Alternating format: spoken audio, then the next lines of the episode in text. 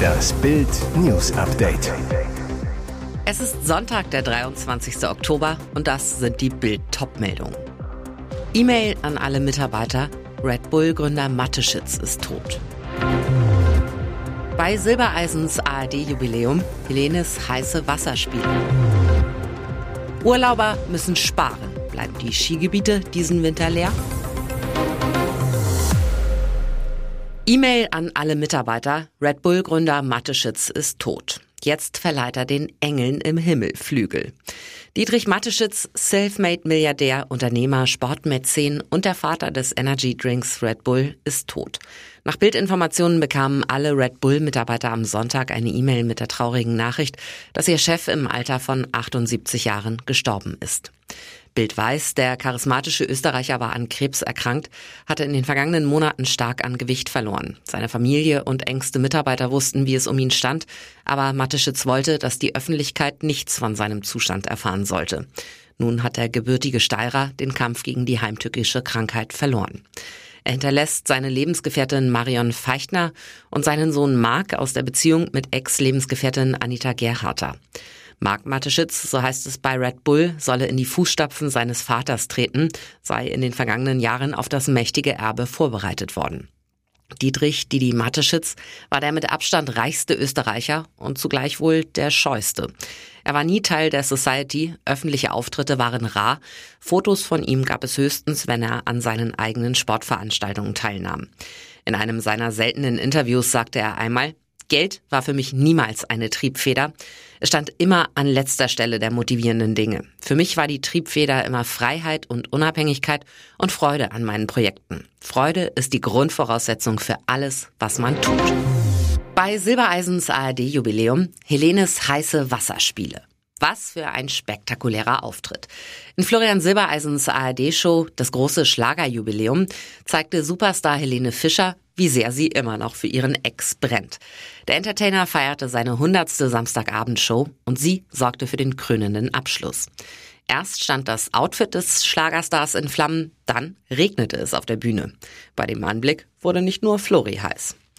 Sowas sieht man selbst bei den Oscars selten. Während Helene ihren Hit Genau dieses Gefühl sang, saß die Sängerin auf einem Podest, das unter ihrem XXL-Rock verborgen war. Dann der Clou.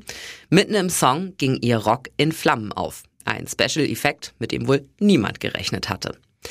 Nach Helenes zweiter Performance zu Rausch inklusive Outfitwechsel begrüßte sich das Ex-Paar herzlich. Dass sie gekommen war, freute den Gastgeber besonders. Fischer atemlos, Dein großes Jubiläum? Natürlich habe ich da Ja gesagt. Wie gut sich beide immer noch verstehen, war nicht zu übersehen. Von dem Schlagerstar wünschte er sich zum Abschluss einen ganz besonderen Song. Helenes mit keinem anderen. Silbereisen für mich und mein Team. Diesmal ergoss sich auf der Bühne künstlicher Regen über die Sängerin und ihre Tänzer. Am Ende stimmte der Moderator sogar dazu und wurde ebenfalls ordentlich nass. Spektakulärer konnte sein Jubiläum nicht enden. Rote Ampel ignoriert, Sechs Schwerverletzte bei Kreuzungscrash. Schwerer Unfall mit sechs Schwerverletzten in Wiesbaden, weil ein Mercedes-Fahrer vermutlich über eine rote Ampel donnerte, krachte er in einen abbiegenden VW. Um 20.30 Uhr kam es zu dem Crash auf dem Gustav Stresemann Ring. Der 30-jährige VW-Fahrer fuhr Richtung Stadtmitte. Er wollte nach links abbiegen. Dabei raste der Mercedes CLS vermutlich mit viel zu hoher Geschwindigkeit über eine rote Ampel, donnerte in den VW. Beide Fahrer wurden schwer verletzt, außerdem die vier Mitfahrer im Mercedes, darunter ein Kind. Alle kamen in umliegende Kliniken. Die Autos sind nur noch Schrott, wurden abgeschleppt. Für die Bergungsarbeiten war die Straße in beiden Fahrtrichtungen bis 2.20 Uhr gesperrt. Urlauber müssen sparen. Bleiben die Skigebiete diesen Winter leer? Den Skiurlaub sparen wir uns. Über ein Viertel der Urlauber in den Wintersportorten könnte in diesem Jahr ausbleiben.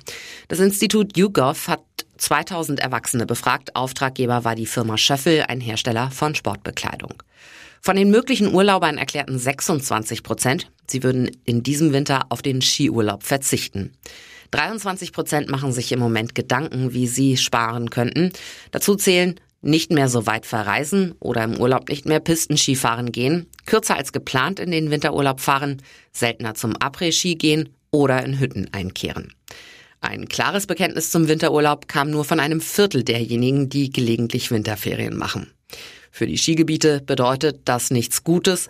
Fast zwei Drittel der Teilnehmer an der Umfrage sagten, im Winter lieber mit Schneeschuhen wandern gehen zu wollen. Weitere Ausweichaktivitäten, die ohne Liftkarten möglich sind, Skilanglauf, Skitouren oder auch winterliches Radfahren.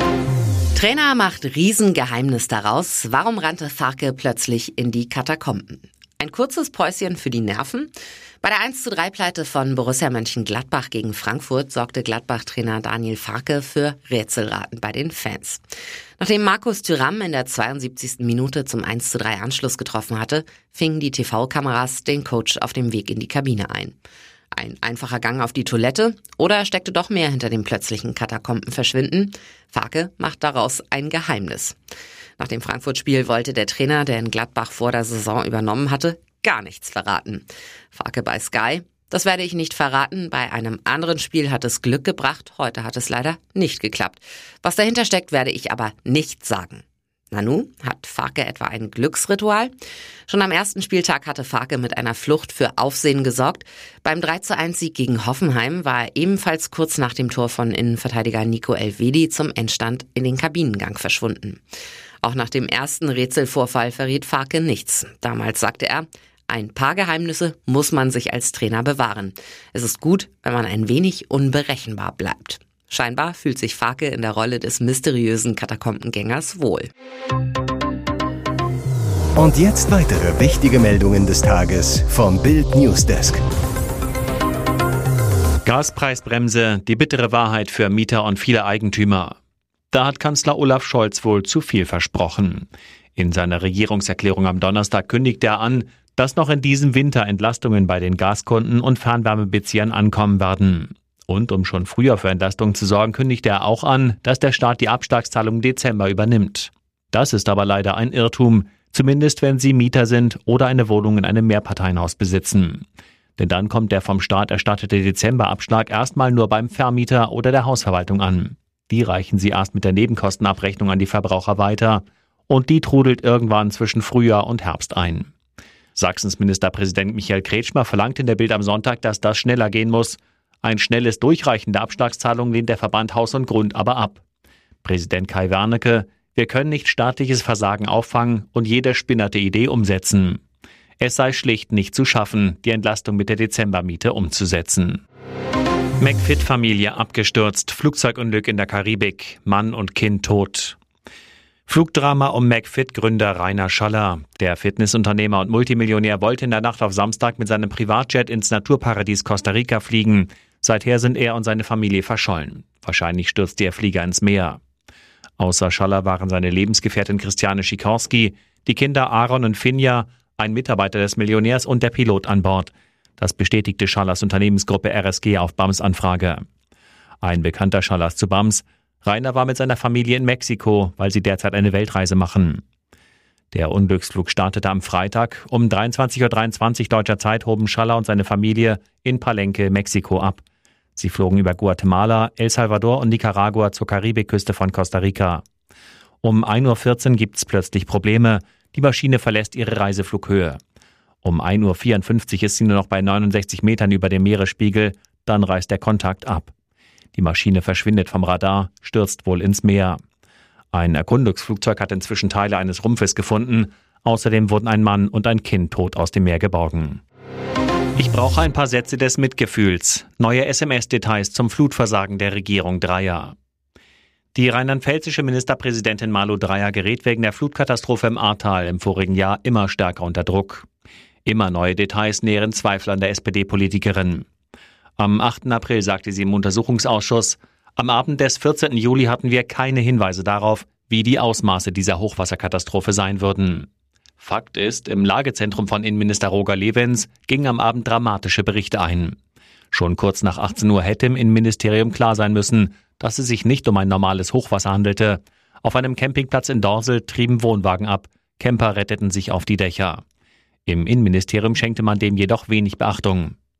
Nach 21 Uhr schrieb Dreier mehrere SMS an Levens und engste Mitarbeiter, wollte wissen, ob die damalige Umweltministerin Spiegel informiert sei. Dann schrieb sie Levens, dass man sich morgen um die Lage kümmern wolle, wünschte einen schönen Abend. Dann war sie bis zum Morgen nicht mehr erreichbar. Um 8.16 Uhr simste die Ministerpräsidentin ihren Mitarbeitern dann, Ich brauche ein paar Sätze des Mitgefühls, Dankesworte etc. Ferrari meldet sich in Austin zurück, Sainz schnappt sich US-Pol. Kaum ist die Formel 1 WM entschieden, dreht Ferrari plötzlich wieder auf. Carlos Sainz schnappt sich die Pole Position für den großen Preis der USA in Austin, Texas. Direkt hinter ihm Teamkollege Charles Leclerc auf Platz 2. Der muss aber wegen einer Startplatzstrafe von Platz 11 starten. Im vorherigen Rennen in Japan hatte Max Verstappen im Red Bull seinen zweiten WM-Titel klargemacht, ist rechnerisch nicht mehr von Leclerc einzuholen.